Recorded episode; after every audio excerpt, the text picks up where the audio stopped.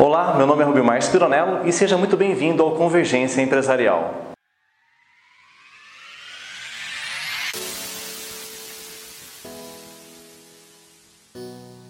Por que os líderes precisam trabalhar a inteligência emocional?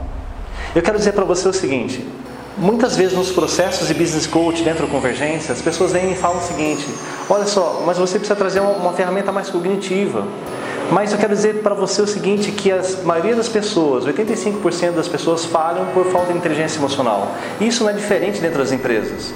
Muitas vezes é uma pessoa, é, o gestor é uma pessoa inteligente, é uma pessoa que sabe as ferramentas, tem um conhecimento técnico, cognitivo fantástico, mas não trata bem as pessoas, não tem autocontrole, segundo Daniel Goleman.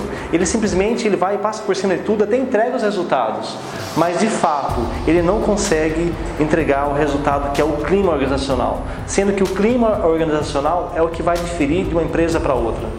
É, o salário é importante, mas o clima vai fazer diferença. E quando nós falamos de trabalhar a inteligência emocional, são três pontos: as competências emocionais, tanto para com ele como com o próximo, a inteligência emocional e as crenças. Lembre-se que a sua empresa, o seu negócio é de acordo com a tua crença.